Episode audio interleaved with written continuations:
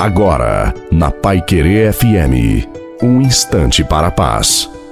Boa noite a você, boa noite também à sua família. Coloque água para ser abençoada no final. Não se preocupe demais. Deus tem guardado a sua vida e te livrado de muitas situações ruins. Ele tem sondado o seu coração e as suas orações têm chegado a ele como um pedido de socorro. Deus sabe da sua necessidade, das urgências do seu coração e também sabe o quanto você tem lutado todos os dias para não desistir dos seus sonhos e também sabe o quanto você é dependente dele e quanto você é guerreiro. Ele sabe tudo sobre você.